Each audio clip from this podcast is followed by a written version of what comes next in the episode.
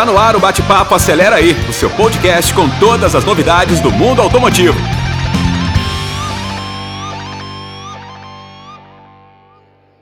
Bom, o bate-papo do Acelera aí está com duas pessoas importantes dentro da Triumph. Uma delas, só o Renato Fabrini, que é o gerente geral da Triumph no Brasil, e outro é o Leandro Oliveira, que é diretor da fábrica da Triumph em Manaus. Então, os caras são realmente feras no assunto. Eu já vou começar a falar aqui com o Renato, porque a Triumph esse ano faz 10 anos. 10 anos. Nesse período, o que, que evoluiu? O que, que você acha que a Triumph evoluiu, a marca aqui? Bom, a gente evoluiu, acho que em diversos aspectos. É, a gente evoluiu em vendas, a gente vai conversar um pouco mais para lá.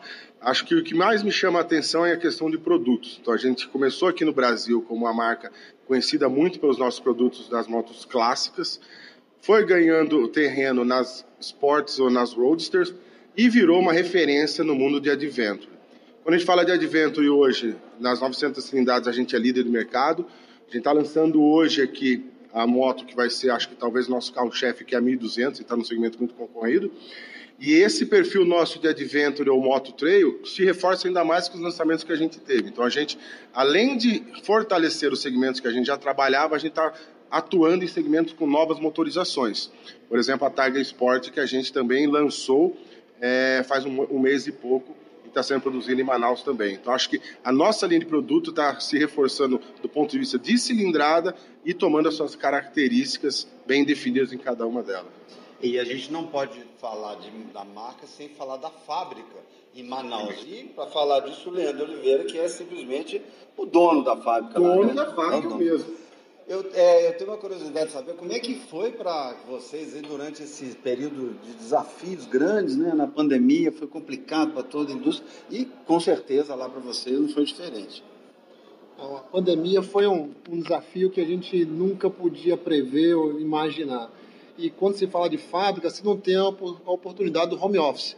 Então, nós tivemos que garantir que as concessionárias fossem abastecidas, fizemos uma série de, de ações de isolamento, então, questões de uso de máscara, distanciamento entre, as estações de trabalho, eh, turnos de almoço, até para a gente garantir a, a segurança dos nossos colaboradores e trazê-los para a fábrica, porque nós tínhamos certeza que na fábrica estavam muito mais bem cuidados do que se estivesse em casa. Em função do perfil socioeconômico dos nossos colaboradores, se eles ficassem em casa, eles estão muito mais expostos aí ao vírus e, e doenças e, e todos os riscos aí da, da situação da, de pandemia que a pandemia causou.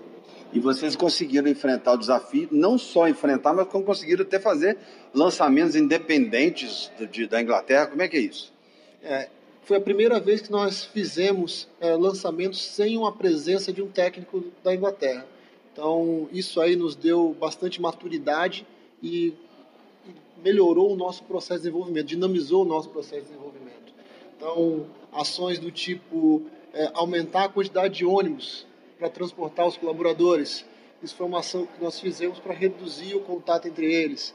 É, para a etapa de desenvolvimento nós trazíamos dois funcionários por dia é, para a fábrica para fazer o treinamento um na parte dois na parte da manhã dois na parte da tarde tudo para garantir que eles estivessem protegidos e isolados É, e passado agora a pandemia, que já né, não acabou, mas a gente já está controlando né, essa doença, como é que hoje está a fábrica de Manaus? Como é que vocês estão produzindo lá, a capacidade? Está todo vapor, ainda mais agora com um monte de produto novo, né?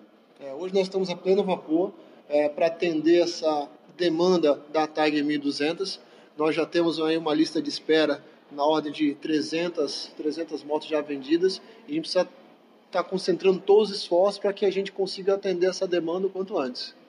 É, até porque essa demanda vai ser grande esse ano, porque a expectativa é boa, não é, presidente? Muito, muito boa, muito boa. A gente vai entrar num segmento muito concorrido, mas a gente está oferecendo um produto que não vai ficar devendo nada para ninguém. Então, assim, do ponto de vista de volume de vendas, o que, que a gente está encontrando no Brasil? A gente atingiu recordes de volumes nos últimos dois anos e a gente espera continuar crescendo, ampliando os produtos que a gente vende, entrando em segmentos que a gente não atua.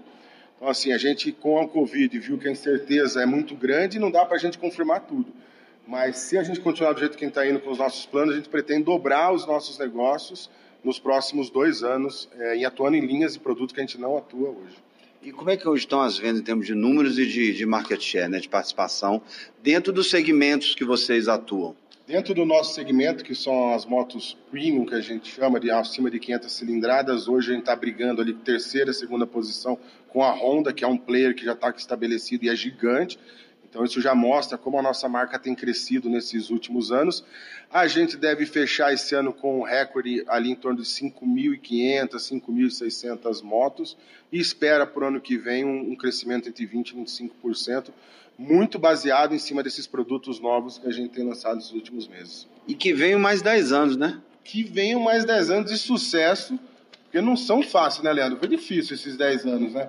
Mas a gente está colhendo muito fruto bom num país que a empresa como um todo acredita e que a matriz investe e vai continuar investindo aqui no Brasil. Como é que foi esse desafio nesses 10 anos aí? Você que foi o primeiro funcionário 001 da fábrica.